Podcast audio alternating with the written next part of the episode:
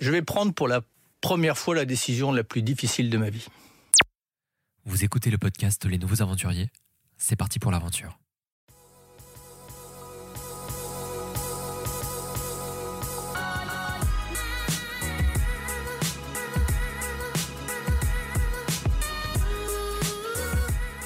Bonjour à tous, bienvenue sur Les Nouveaux Aventuriers, le podcast des transitions aventureuses.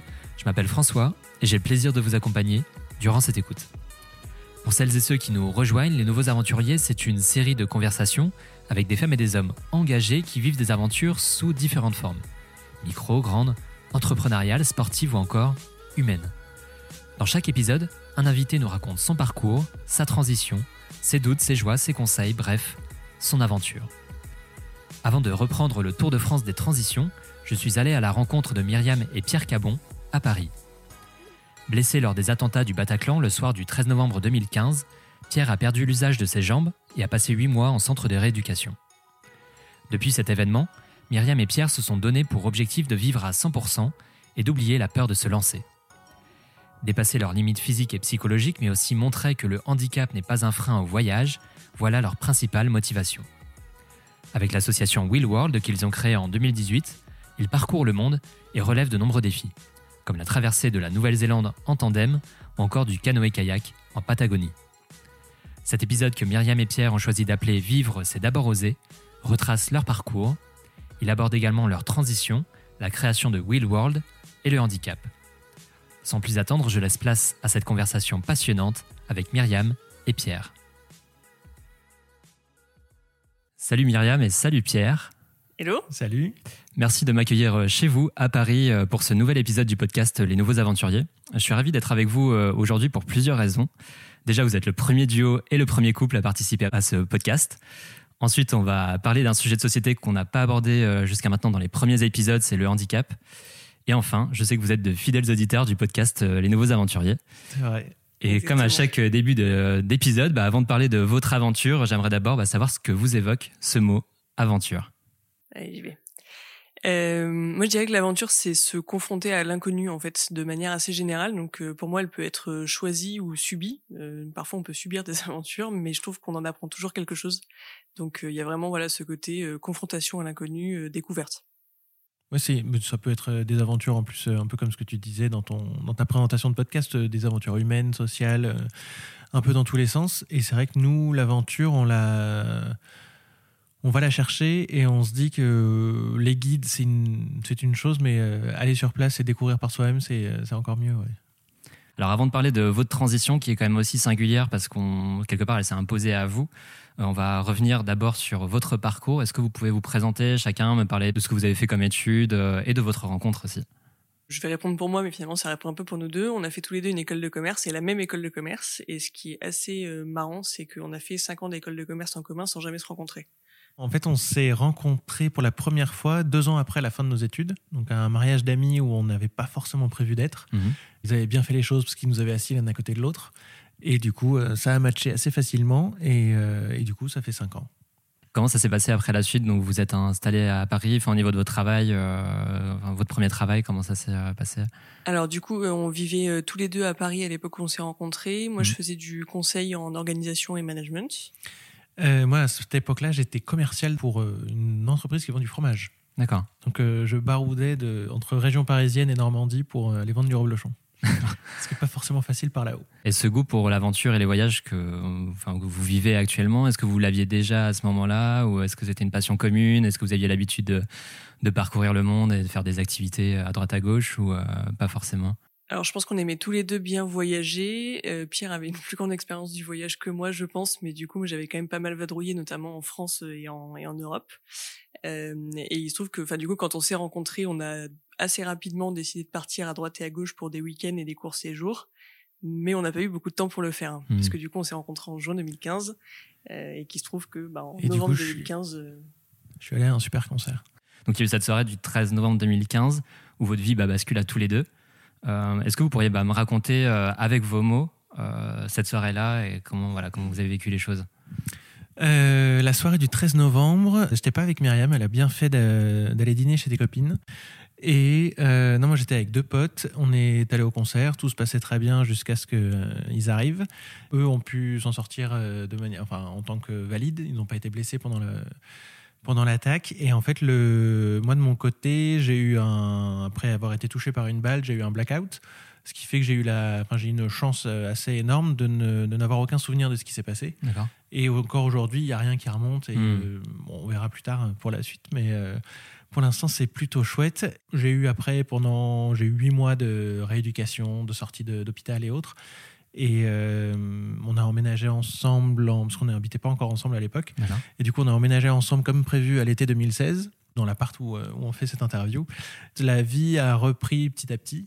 Et on s'est pas trop empêché de faire des trucs au début. Et on se posait la question justement de comment est-ce qu'on allait pouvoir revoyager, repartir un peu euh, à l'aventure. Et, euh, et ça s'est fait au finalement, un fur et à mesure, assez bien. Et euh, Parce que du coup, tu es en fauteuil, ce qui ne se voit pas dans ce podcast. oui, c'est vrai, je n'ai pas du tout Ça précisé. peut mais être je des intéressant photos, comme hein, précision. J'ai pas du tout précisé cette euh, donnée. Toi, Myriam, comment tu as vécu les choses euh, à ce moment-là où bah, en fait votre rencontre elle était finalement assez récente? Ouais, du coup, c'est des événements qui sont un petit peu particuliers parce qu'effectivement, euh, bah, si je dois donner un exemple très concret, moi j'ai rencontré les parents de Pierre euh, dans une chambre d'hôpital euh, le 15 novembre. Donc c'est vrai qu'en termes d'étapes dans une relation, comme ça faisait que cinq mois qu'on était ensemble, on, on a, comment dire, on est un peu allé à l'essentiel. Mhm. Euh, maintenant, euh, on a eu de la chance d'être sur la même, euh, le même état d'esprit, on va dire, la même longueur d'onde bah, après ces événements, enfin comme on l'était déjà avant, mais bon, finalement, ça s'est plutôt bien goupillé pour la suite. Et en gros, on s'est tous les deux rendu compte qu'on avait très envie de, de vivre normalement et de faire plein de choses, et que cet événement euh, et ses conséquences, du coup, ne viennent pas euh, bah, nous empêcher de, de vivre une vie euh, très heureuse et très entourée comme on avait déjà l'habitude de le faire avant, en fait. Voilà. Donc, on a eu de la chance en plus d'être euh, hyper bien accompagnés. On les remerciera jamais assez par euh, tous nos proches, euh, famille et amis. Donc euh, franchement, euh, voilà, enfin ça s'est vraiment bien goupillé pour nous et je crois qu'on a énormément, énormément de chance euh, par rapport à tout ce qui s'est passé. Pierre, il est là, il est en forme, euh, il a encore ses bras et, et il arrive à faire plein de choses. euh, donc, euh, enfin voilà, on a vraiment beaucoup de chance sur beaucoup de choses. Tu as été touché à la moelle épinière, c'est ça? Exactement, ouais. Et à quel moment voilà, tu en prends conscience que bah, ça- ta vie elle va changer dans le sens où tu pourras plus te servir de tes jambes, mais que tu pourras faire plein d'autres choses Et ce que c'est ce qu'on va voir justement après avec ce que vous avez créé? Euh, non, en fait, moi, ce qui est un peu particulier, et je pense que c'est euh, le côté un peu survie qu'il y a eu dans ce, le, lors de cette soirée du 13 novembre, c'est que mon cerveau m'a fait, au moment où je me suis réveillé sur, euh, dans la salle, mon cerveau m'a fait comprendre que je j'allais plus remarcher, Mhm. histoire de se concentrer sur rester en vie, ce qui était une bonne chose. Et en fait, à partir de là, bon, c'est sûr que j'avais beau me dire, c'est bon, je remarcherai plus, il fallait quand même l'accepter. Donc ça, c'est arrivé un petit peu après. J'avais été aussi blessé à l'épaule et en fait, euh, j'étais pas mal immobilisé. Je pouvais pas me déplacer tout seul jusqu'à début janvier 2016. Et en fait, à partir de ce moment-là où j'ai pu me redéplacer seul, c'est là que tu prends conscience de ce qui va se passer. Et tu te dis, bah déjà dans un premier temps, tu te dis qu'il y a plein de trucs que tu vas plus pouvoir faire. Mhm. Donc on s'est rendu compte que c'était pas le cas après. euh, et encore, Myriam le disait, on a énormément de chance. J'ai été touché euh, en dessous des pecs, donc c'est ce qui permet d'avoir les bras et euh, une grande aisance à ce niveau-là. On se redécouvre, on se redécouvre des nouveaux muscles qu'on n'utilisait pas jusqu'à Mhm. présent. Et le Les courbatures. et les courbatures, c'est sûr. Et en fait, on, on apprend à revivre. Et, et oui, on a eu beaucoup de chance d'être aussi bien entouré. Ouais. Ce que je trouve très fort en fait dans votre aventure, c'est que vous vous êtes pas euh, apitoyé sur votre sort finalement. Enfin, j'ai regardé une vidéo euh, où vous disiez que très vite vous avez envisagé la suite. D'où elle vient cette force de, de caractère et comment vous avez envisagé euh, cette, cette suite rapidement euh, après ces événements. euh, comment vous vous êtes reconstruit Vous avez dit bon ok, euh, on l'accepte entre guillemets et euh, on part sur, on va partir sur euh, de nouvelles aventures, euh, une nouvelle vie quoi. En fait, il y a effectivement des choses qui sont venues très vite. Après, je crois que dans la manière dont on le raconte, euh, nous, on a vécu tellement de choses depuis qu'on a l'impression que ça, a fait, enfin, ça s'est fait un peu en un claquement de doigts.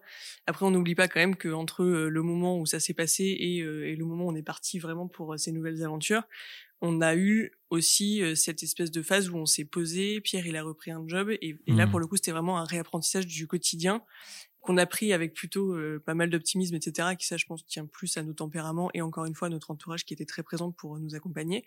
Euh, mais du coup, il y a quand même eu voilà cette petite phase de réadaptation où euh, on avait aussi des bah, des, des surprises euh, parfois bonnes mais parfois mauvaises euh, où on a mis un petit peu de temps à se réhabituer à un certain nombre de choses. Je veux dire, euh, notre histoire doit pas masquer le fait que, par exemple, l'accessibilité dans les villes de France, c'est Mmh, quand même une revenir, catastrophe. ouais, on y reviendra Mmh. tout à l'heure, mais euh, il y, a, y a plein de choses qui euh, voilà qui ont été très dures.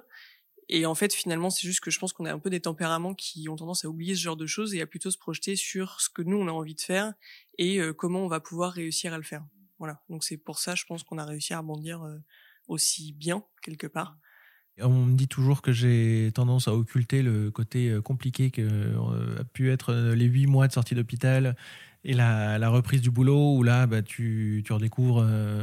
là j'ai changé de boulot donc maintenant je j'ai complètement changé d'environnement et en fait toute l'équipe, euh, j'appréhendais un peu forcément la reprise. Euh, comment est-ce que déjà, comment est-ce que tu es perçu, comment est-ce que tu es vu par des collègues euh, quand tu es en fauteuil, comment le regard de l'autre en fait jouait beaucoup au début. Et en fait, j'ai été hyper bien accueilli par toute l'équipe et ça a été une, une simplicité sans nom de, de se réintégrer, de se ouais, je sais pas, de redécouvrir une, une vie normale, on va dire, et où le handicap en fait a complètement disparu au premier jour. Vous venez d'aborder du coup la, reprise du travail et euh, tu as abordé aussi les difficultés qu'il ne faut pas justement occulter. Euh, et entre le mois de janvier 2016 euh, et, donc le moment où vous créez l'association qu'on va aborder juste après, quel a été pour vous le, le moment le plus difficile et je dirais le moment le plus réjouissant dans, cette phase-là de transition vraiment un point sur lequel enfin, moi j'assiste beaucoup dans, dans, ce podcast? Moi, je trouve que la période déjà où Pierre était en centre de rééducation, c'était une espèce de période de flottement. Donc, en fait, euh, je sais pas si ça a été difficile. Je crois que c'était, on était un peu hors du temps. On était un peu dans un, bah, dans un tunnel ou dans une bulle. Je sais pas trop comment il faut le voir. Mais en fait, on était tellement dans le truc de se dire, euh, on veut que Pierre sorte, on veut faire des choses, on veut euh, passer à l'étape d'après. En fait, que quelque part, c'est un peu, un peu flou tout ça. après, on a eu plusieurs étapes en fait avant de se lancer dans de nouvelles aventures. Vraiment, on s'est dit en 2016 que ça serait quand même bien de continuer à voyager. Premier point parce qu'on aimait ça. Mais bon, euh, on a commencé à l'époque à lire un petit peu des blogs de voyage, etc. Et à l'époque, ce qui n'est plus tout le cas maintenant, heureusement, euh, les blogs de voyage de personnes en situation de handicap, c'était beaucoup de de mésaventures justement, mais un mmh. peu dramatiques euh, dans le genre. en fait, je suis arrivé dans mon lieu de, de vacances et mon fauteuil a été cassé dans l'avion, donc c'était complètement mort, quoi. Je pouvais rien faire. Voilà. Donc ça déjà, ça nous a un peu traumatisé. donc on avait un peu, on était un peu inquiets de tout ça. Oui, psychologiquement, c'est tout de suite plus dur de te dire tiens, j'ai envie de prendre l'avion. ou même, on s'était jamais posé la question pour le, le train. à l'époque, on faisait tout en voiture. Donc, on, Myriam habite à, enfin, vient d'Aix-en-Provence. Et on a fait, je pense, une ouais, 5-6 allers-retours en, voiture. Et donc, euh, quand tu fais 1800 km montée-descente, ça devient un peu compliqué au moment niveau fatigue. Et, euh, et, oui, donc c'est comme ça qu'on a, on s'est dit, oui, le, faisons, en fait, on s'est dit au départ, euh, bah, tiens, on va faire une liste de, on, l'avait déjà faite quand on s'est rencontrés de tous les pays qu'on voulait, tous les pays qu'on voulait faire. On a repris cette liste une fois que je suis passé en fauteuil. On s'est dit, bon, bah, on va supprimer les trois quarts. Et en fait, au fur et à mesure qu'on découvrait ce qu'on pouvait faire, les capacités qu'on avait, au fur et à mesure des petits voyages qu'on pouvait faire, on se disait, bah, tiens, il y a de plus en plus de, pays en fait qu'on va pouvoir euh, remettre sur la liste et repartir découvrir. Mmh. Sachant que la première euh, tentative, du coup, ça a été au Canada. Donc en août 2017, on est parti trois semaines au Canada.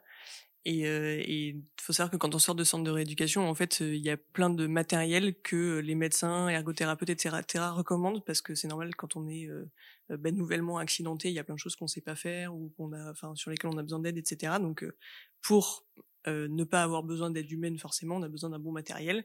Mais ce bon matériel, ça pèse lourd, c'est encombrant. Et donc on a passé trois semaines infernal pour moi parce que en fait j'ai passé trois semaines de road trip à charger la bagnole avec des matos qui pesaient euh, entre 25 et 30 kilos euh, et euh, enfin c'était un peu l'enfer comme moi je suis rentrée de vacances beaucoup plus crevée au niveau organisationnel j'imagine que c'était ça une des grandes difficultés c'est justement de, de, savoir comment organiser cette nouvelle vie sur le plan logistique plus que sur le plan bah, des, voyages ou des destinations à, sélectionner. Hmm.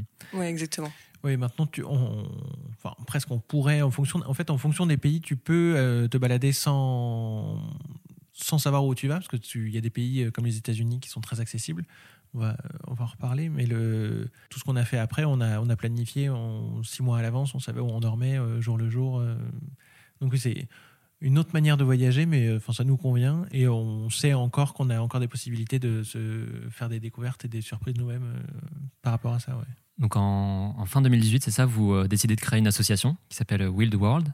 En quoi consiste déjà cette association et comment vous avez imaginé son nom et, euh, son environnement autour alors, euh, Will World, c'est une asso qui part d'un constat assez simple, c'est que donc du coup après ce séjour un peu euh, un peu malheureux au Canada, on va dire, on est parti pour notre voyage de noces aux États-Unis et on a découvert énormément de choses, notamment parce que l'accessibilité là-bas est quasi parfaite pour beaucoup de choses et notamment la partie nature en fait. Et, et, dans tous les parcs naturels qu'on a fait, on a croisé assez peu de personnes en fauteuil Et nous, ça a été un peu une révolution, une, enfin une révolution pour nous, ouais, une révélation, une révolution, parce que quand on était parti au Canada, on s'était dit bon, on va faire que de la ville parce que euh, bah, la ville c'est accessible quoi. Sauf que nous, on aime la nature, on aime l'aventure, Mmh. on aime aller se perdre un peu, et ça nous avait vraiment euh, atrocement manqué. Et donc du coup, Will World, c'est une asso qui se dit, bah c'est dommage en fait qu'il n'y ait pas plus de personnes qui voyagent et qui aillent dans la nature, etc. lorsqu'elles sont en fauteuil, parce que euh, il y a plusieurs euh, limites en fait euh, au voyage en fauteuil. Il y a des limites physiques qui sont relativement évidentes, mais qui peuvent être souvent facilement surpassées à l'aide de, de personnes ou de matériel. Et puis il y a surtout beaucoup de limites psychologiques. Ce qui a été notre cas, c'est de se dire en fait on a peur. On ne sait pas si on va arriver à faire tout ce qu'on veut faire, et donc comme on a peur, bah du coup on n'ose pas trop y aller et on n'y va pas en fait au final.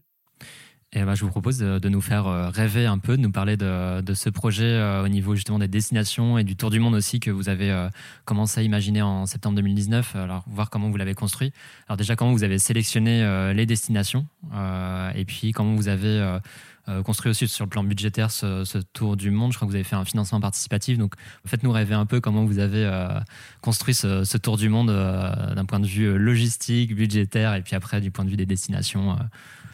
Euh. Bah justement, comme je, comme je le disais tout à l'heure, en fait, les destinations, c'est celles qu'on s'était dit qu'on ne pourrait jamais faire en fauteuil. Et euh, c'était vraiment l'idée de, bah, tiens, on va, on, on va se tester et on va voir si c'est finalement possible. Mm. Et donc, on est, en fait, on a sélectionné les quatre continents. On s'est dit quand même, on va toucher un peu partout. On a voulu commencer par l'Amérique du Sud, parce qu'on a voulu suivre quand même les saisons et avoir du beau temps un peu tout le long du parcours. Euh, en Amérique du Sud, on avait prévu d'aller au Pérou, Bolivie, euh, Chili, Argentine et Brésil. On avait l'Océanie ensuite avec l'Australie et la Nouvelle-Zélande. Et donc, euh, bon, le, Covid nous a arrêtés en Nouvelle-Zélande et on aurait dû normalement continuer avec l'Afrique et l'Asie, où on avait encore 8, pays, quelque chose comme ça, encore à, planifier. Et en fait, pour les planifier, du coup, c'était euh, la découverte, l'inconnu. Et on s'est dit, tiens, on va un peu pimper notre voyage et on va se dire, tiens, euh, on va se mettre un, petit défi en plus pour chaque continent. Donc, on avait en Amérique du Sud, on s'était dit qu'on allait. euh, Enfin, on a fait le Machu Picchu. Donc là, on a dû euh, s'organiser niveau logistique euh, également parce que c'est le Machu Picchu est interdit au fauteuil roulant. Donc là, ça a été tout un truc de euh, trouver des entreprises qui ont des, euh, des joëlettes. Donc c'est des, une joëlette, c'est une, comme une chaise à porteur sur roue qui euh, sur suspension. Donc comme ça, elle peut se balader un peu plus facilement un peu partout pour aller justement découvrir les ruines Inca. Euh, en Océanie, on a traversé la Nouvelle-Zélande en tandem. Donc du nord au sud, donc un peu plus de 700 km et euh, 5000 mètres de dénivelé positif. Donc euh, là, euh, ça a été euh, une bonne paire de manches, un peu compliquée de temps en temps, mais ça c'était assez chouette. Et après, en Afrique, on devait aller gravir le Kilimandjaro, donc avec la force de nos petits bras et, de, et des aides qu'on allait retrouver là-bas. Et ensuite, pour la partie asiatique, on devait aller assister à quelques épreuves des JO paralympiques qui devaient se dérouler là-bas. Je parlais justement aussi du, plan budgétaire, mais au niveau de la logistique et du budgétaire, comment vous avez construit ça Parce que j'imagine que justement, il y a quand même beaucoup d'organisation. C'est pas un voyage comme, euh, comme les autres, donc euh, comment vous avez fait ça? Alors c'est c'est pas mal d'organisation et en fait c'est pas un voyage comme les autres dans, la- dans le sens où il y a aussi euh, bah, justement il y a un sens en fait derrière ce Mhm. voyage, il y a un vrai projet. Donc notre idée c'est de donner envie de voyager, ça c'est relativement simple quelque part, et surtout de donner les moyens à tout le monde de le faire, qu'il soit valide ou en situation de handicap. Donc ça c'est vraiment l'objet de l'association. Et hum, en fait, bah, pour cette raison-là, quand on a planifié notre voyage, déjà on a on a pris un parti, c'est de dire euh, on peut pas se permettre, même si nous on en avait les capacités, on peut pas se permettre d'aller euh, dormir à la belle étoile n'importe où, etc. Parce que quand on est en situation de handicap et que on se dit qu'on a potentiellement du mal à se lancer pour aller à l'étranger, euh, on peut pas en plus suivre des gens qui vont euh, bah, du coup dormir euh, en plein milieu de la campagne, etc. Il y a, un- il y a un gap trop important en fait. Mhm. Donc du coup nous ce qu'on a fait c'est qu'on a planifié euh, la totalité de nos hébergements en avance, etc. Donc c'est une grosse logistique en amont, notamment parce que trouver des hébergements accessibles c'est le parcours du combattant, euh, c'est un peu le- la plus grosse difficulté dans beaucoup de pays en tout cas. Euh, et donc du coup ça demande beaucoup beaucoup d'organisation, d'échanges de mails, de WhatsApp, de, de coups de fil, etc. en amont.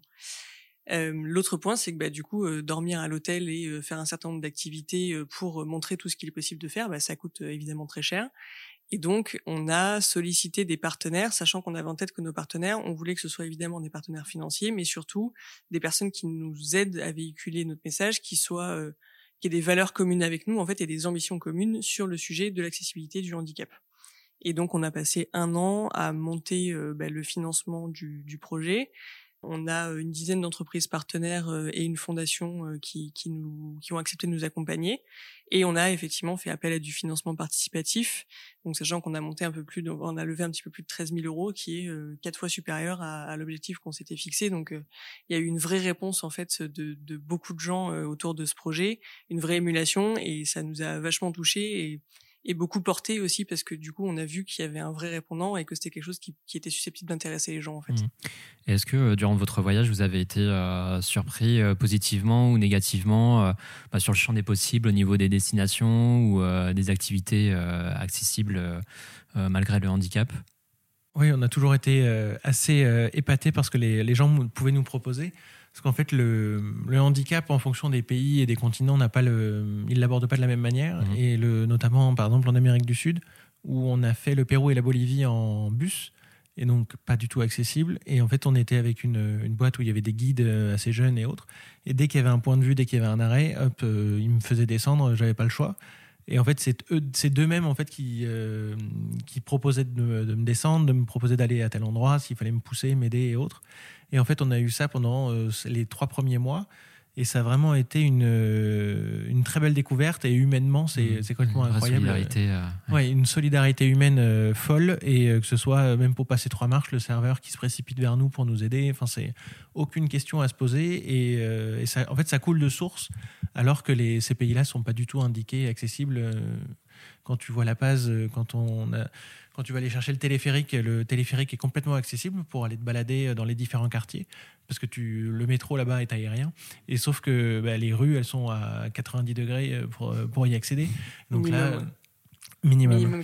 et en fait, euh, il y a toujours euh, un local qui vient t'aider, un habitant qui vient te demander est-ce que tu as besoin d'un coup de main pour passer ou autre, euh, pour freiner, parce que c'est à deux déjà en galéré à freiner, donc c'était un peu compliqué parfois, ou même à remonter les rues. Donc c'est l'entraide est vraiment très chouette. On a l'impression que le fauteuil fédère beaucoup et, pousse les gens en fait à sortir de leur petit cocon et à mmh. vouloir aller vers l'avant. Et euh, quelle est l'activité dont, vous êtes le plus fier? Alors, vous n'avez pas fini votre tour du monde parce que, comme vous l'avez dit, avec la situation sanitaire, euh, et j'espère que vous allez pouvoir le terminer, mais en tout cas, il a été interrompu.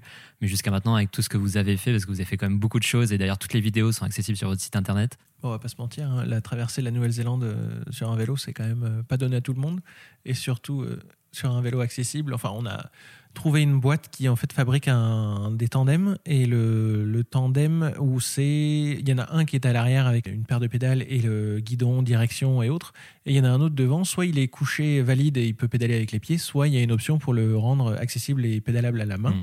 donc avec un main d'allié et en fait, on a, on a galéré à le faire venir en Nouvelle-Zélande, mais au final, on, a, on s'en est bien servi. Bon, on a surtout galéré à le faire rouler en Nouvelle-Zélande, du coup. Non, non, mais c'est vrai que c'était une super aventure et je pense que, enfin, quelque part, euh, c'est quelque chose que personne nous a demandé ou suggéré ou imposé. On a décidé nous-mêmes de, de s'imposer ce truc-là justement en se disant tiens, si on se faisait un petit challenge, c'est venu un peu euh, comme ça. Euh, pourquoi pas Enfin, en gros, on a découvert ce vélo-là en France. On s'est dit tiens, pourquoi on le ferait pas? Et en fait, ça s'est transformé en, en, réalité. Enfin, on a réussi à trouver justement des financements pour le vélo. On a réussi à, bah, à pédaler sur une quantité de kilomètres et de, de, mètres de dénivelé pas possible.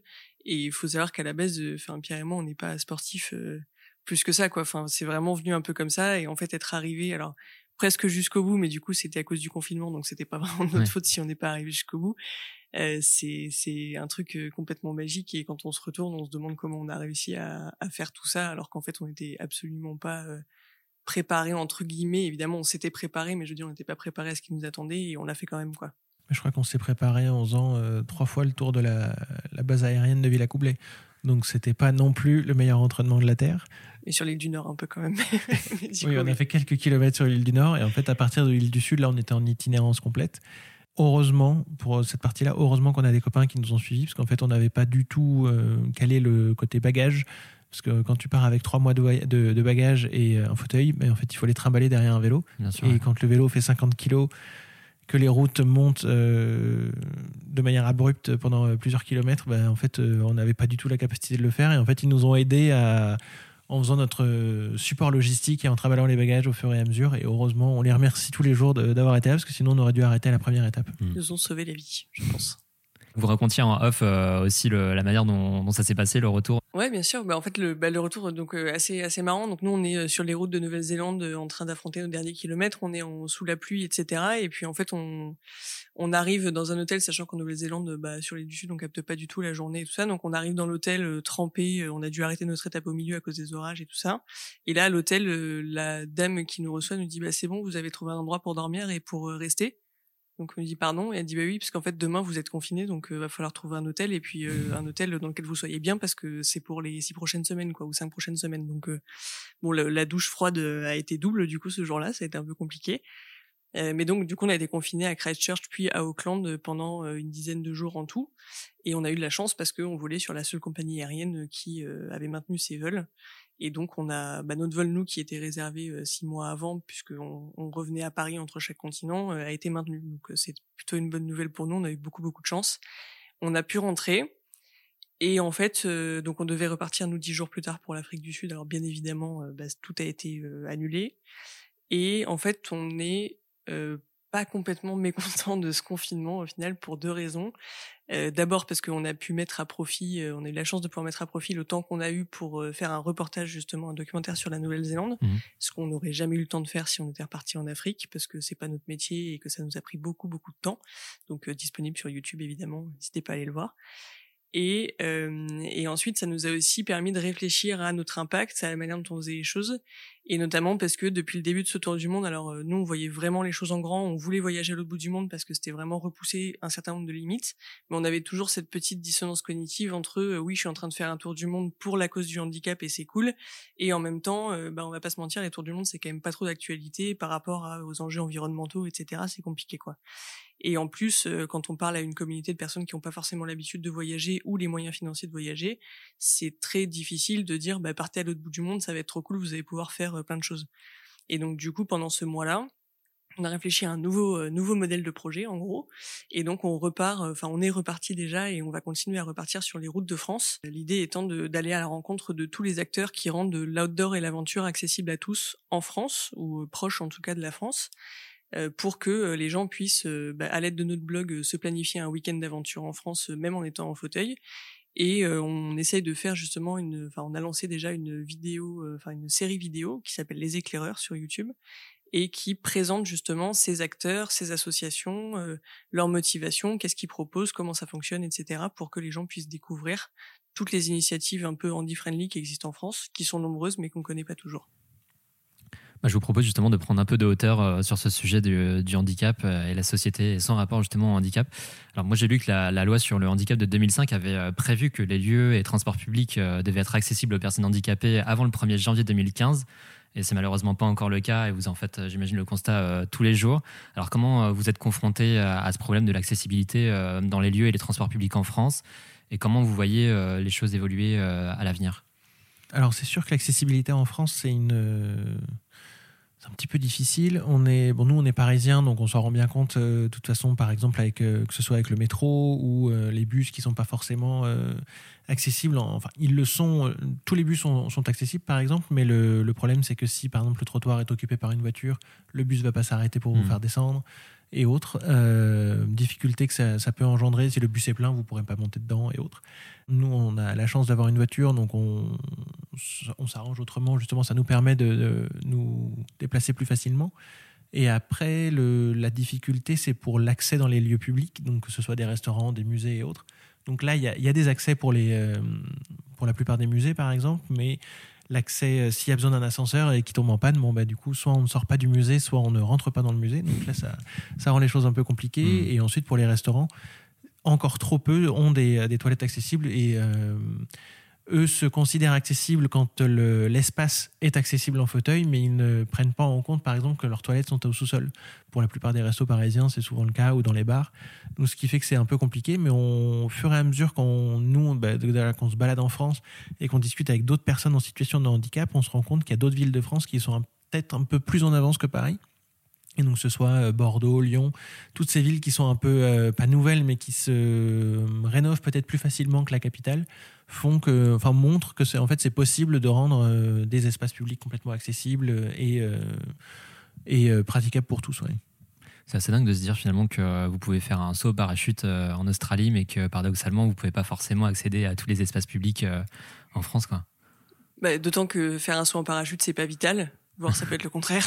Alors que du coup, accéder à des espaces communs et des transports, euh, c'est hyper important. En fait, le, problème, c'est que l'inaccessibilité euh, en France ou même dans le monde, elle est génératrice d'inégalités euh, monumentales. C'est-à-dire que ce que disait Pierre, hein, nous, on a la chance d'avoir une voiture, mais quelqu'un qui veut se déplacer, alors il y a des efforts qui sont faits. Hein, les trains, ils sont accessibles, les avions, la prise en charge, elle est correcte, etc. Mais je veux dire, si on veut se déplacer dans Paris, nous, si on veut sortir dans Paris, on est obligé de prendre la voiture et quelqu'un qui n'a pas de voiture, du coup, il est obligé de faire appel à des services euh, où euh, il doit s'y prendre 24 ou 48 heures avant pour réserver. Enfin, pour aller prendre un verre avec des potes, c'est quand même pas, euh, c'est pas top. Et ça, on, parle juste de prendre un verre avec des potes, mais je veux dire pour un entretien d'embauche, pour mille choses en fait, ça va être très compliqué pour des personnes qui n'ont pas forcément accès aux mêmes choses que nous, mmh. qui n'ont pas la même mobilité que Pierre, qui n'ont pas les mêmes capacités physiques, etc. Donc voilà, enfin c'est ça les, le vrai problème de l'inaccessibilité, c'est pas tellement que il y a une marche à l'entrée du coiffeur, c'est plus qu'en fait c'est vraiment générateur de beaucoup d'inégalités et que il y a des gros gros efforts qui doivent être faits parce que effectivement aujourd'hui ce qui a été mis en place est pas complètement satisfaisant quoi. Il y a pas mal de personnes qui se disent aussi, bah, si je suis bloqué à l'extérieur pour aller faire des, euh, aller dans un magasin, aller faire, aller où que ce soit, en fait, bah, les gens vont de plus en plus rester chez eux et faire de moins en moins de choses. Et euh, du coup, on va plus les voir. Et si on voit plus de personnes en fauteuil, bah, on se dit qu'il n'y a plus besoin de rendre accessibles les, euh, les, lieux publics et donc on fait plus d'efforts et mmh, ça complique les choses encore plus. Ouais. Et juste pour terminer sur ce sujet, si tu veux bien, le, enfin, je pense que déjà la, la priorité ce serait de, de commencer par rendre les écoles, par exemple, accessibles à tous et de pas créer des écoles spécifiquement euh, qui euh, mélangent tous les types de handicap quand ensuite il y a l'école des valides à côté quoi. Parce que du coup euh, je pense que quand des élèves ne sont jamais confrontés au handicap dans leur classe n'ont jamais de copains en fauteuil etc mais bah, en fait le regard sur le handicap il est il est très particulier. Et je crois qu'en France on a un regard très particulier sur le handicap en fait qui est très euh, culpabilisant, culpabilisé. Enfin, c'est, je sais pas, c'est un petit peu spécial. Hmm. Mais du coup, le regard est, euh, est, est, compliqué sur les personnes en situation de handicap. C'est en train de changer, heureusement. Mais je pense qu'il faut le prendre à la source. Et, et, plus on sera habitué à voir euh, des personnes en situation de handicap dans les écoles, notamment, plus ça permettra aux gens d'être un petit peu plus ouverts d'esprit et surtout de, de penser en fait au sujet quand ils conçoivent euh, des espaces publics, quand ils conçoivent euh, des transports, etc. Et de toujours avoir un truc dans leur tête qui dit oui, en fait, il faut que ce soit accessible pour tout le monde, quoi. Mmh. Et dans votre vie quotidienne, est-ce que, enfin, comment ça s'est passé aussi, bah, notamment ici dans le logement dans lequel on est, euh, dans votre appartement, comment ça a bouleversé votre votre quotidien aussi, ce, changement de situation? Bah, du coup, donc on n'habitait pas dans le même appartement et en fait, les, le mien n'était pas du tout accessible. Le premier étage, ascenseur trop petit et donc pas faisable. Et en fait, on a eu la chance d'être aidé en, tant que victime du, Bataclan de, de, fin, de ce 13 novembre. Et on a été aidé par la mairie de Paris et par les. Enfin, l'État nous a aidés à obtenir des logements sociaux. Et donc là, on est dans un logement social donc, qui est tout neuf, qui date de 2015 par là. Et donc, on est là depuis, euh, depuis qu'on a emménagé mi-juillet 2016. On est euh, dans le même appartement. Euh, et, on a énormément de chance, ça on en est euh, bien, euh, bien sûr très conscient. Là on est à peu près sur un, bâtiment qui a une centaine d'habitations, une centaine d'appartements et il y en a 10% qui sont accessibles. Donc c'est pas énorme parce qu'en plus la, loi était de passer tous les logements neufs à 100% d'accessibilité ou d'adaptabilité et on est revenu à 10% parce que c'était trop contraignant. Du coup il y a encore pas mal d'efforts à faire à ce niveau-là aussi. Ouais trouver un logement accessible, c'est compliqué, d'autant qu'on a quand même besoin de plus de place. Il y a quand même certains aménagements spécifiques euh, au niveau des salles de bain, etc.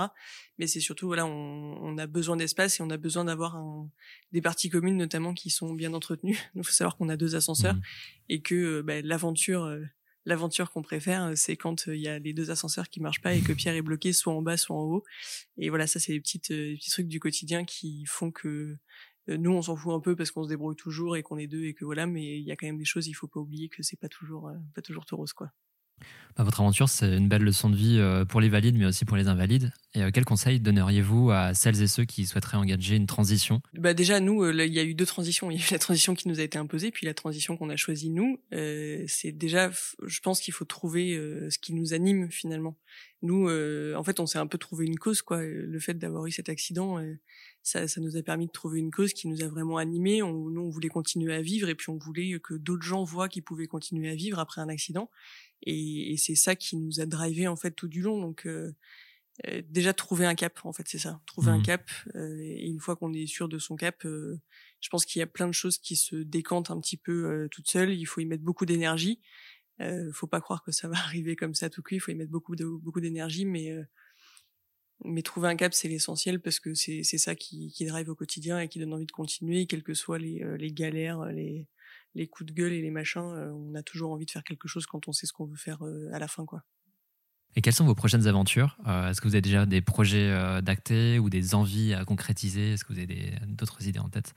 Euh, mais du coup, comme disait Myriam, on a lancé notre Tour de France euh, juste après le déconfinement. Donc là, on est parti pendant un mois en Corse. Et Mhm. donc, on a euh, fait notre, le premier épisode de notre série Les Éclaireurs sur un voilier complètement accessible euh, à la main. Donc ça, c'était une belle découverte. Et après, là, on revient de... On a passé trois jours sur une, euh, un téléski nautique donc pour faire du wakeboard assis. Donc euh, on a passé trois jours de, de stage, de découverte euh, et de, de belles rencontres. Et là, on repart début septembre avec euh, pour à La Rochelle justement pour aller faire du voilier avec une, une autre fille en fauteuil. Donc elle, elle est tétraplégique et elle a réussi à monter des fonds pour acheter un voilier de 15-18 mètres, rendre accessible et partir à l'aventure pendant plusieurs jours. Génial. Donc là, on va faire l'île Dieu, La Rochelle, une petite croisière. Et après, on revient, on va descendre sur Bayonne. Enfin, on, on reprend la route de France et euh, on découvre notre pays. Alors pour terminer, je vous propose une petite série de questions si d'aventure. Alors si d'aventure vous ne deviez euh, retenir qu'une expérience parmi toutes celles que vous avez vécues autour du monde, euh, quelle expérience choisiriez-vous? Alors du coup, celle dont je suis la plus fière, ça reste la Nouvelle-Zélande, mais je crois que si je devais retenir qu'une expérience, ce serait d'aller faire du kayak au pied d'un d'un des plus gros glaciers du monde, le Perito Moreno, en Patagonie. Et on a fait du kayak du coup euh, dans un lac euh, à 2 degrés euh, pendant une petite heure, je pense, un truc comme ça, une heure et demie. Et, et c'était euh, à couper le souffle. Je crois que c'est le meilleur souvenir que je garde de ce tour du monde. Alors Pierre, si d'aventure tu devenais ministre en charge du handicap, quelle serait ta première mesure? Comme disait Myriam, de, oui, de, de montrer que les aux plus jeunes, parce que nous, on s'en rend compte dans notre vie personnelle avec neveux et nièces qui, en fait, le fauteuil, ils l'ont déjà oublié. Et en fait, c'est vraiment ouais, de, de montrer aux enfants dès le plus jeune âge qu'en fait, euh, vivre en fauteuil, c'est vraiment pas un problème et qu'il y a, euh, qu'on peut faire énormément de choses. Et les, euh, il suffit d'une rampe ou euh, d'un petit ascenseur fauteuil pour euh, rendre tout ça accessible. Alors si d'aventure vous deviez choisir un livre à embarquer pour un tour du monde, quel livre choisiriez-vous?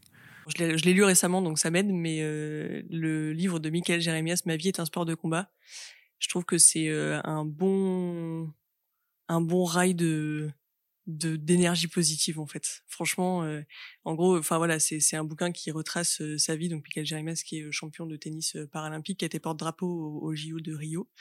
Euh, et, et du coup, ce livre, il a, il a deux forces, c'est qu'il montre qu'on peut vivre très, de manière très heureuse en situation de handicap, et euh, il raconte aussi quand même le combat permanent que c'est. Donc euh, c'est un juste équilibre entre euh, le fait qu'il faut se battre pour réussir à vivre bien, mais que euh, en fait quand on y arrive, on peut vivre hyper heureux quoi. Et enfin, si d'aventure vous deviez choisir un titre à cet épisode euh, du podcast Les Nouveaux Aventuriers, quel titre euh, lui donneriez-vous? Euh, vivre, c'est d'abord oser. Vivre, c'est d'abord oser. Super, bah pour conclure, euh, je rappelle l'adresse de votre site internet pour en savoir plus sur votre association et pour regarder vos superbes vidéos autour du monde. Donc c'est wildworld.org. Et ben merci beaucoup euh, Myriam et Pierre pour euh, votre enthousiasme et votre énergie positive. Merci aussi euh, bah, de faire partie des auditeurs du podcast. Et je vous souhaite euh, bah, plein de bonheur et, et plein de belles aventures euh, pour la suite. Merci beaucoup. Merci à toi et merci pour les épisodes, on est toujours aussi fans. Merci, à bientôt. Si vous aimez le podcast Les Nouveaux Aventuriers, vous pouvez l'aider en partageant les épisodes sur les réseaux sociaux. Vous pouvez aussi lui donner un maximum d'étoiles sur Apple Podcast. Enfin, vous pouvez suivre le Tour de France des transitions sur Instagram et le soutenir sur Ulule. Les liens sont dans la description de cet épisode. À bientôt pour une nouvelle aventure.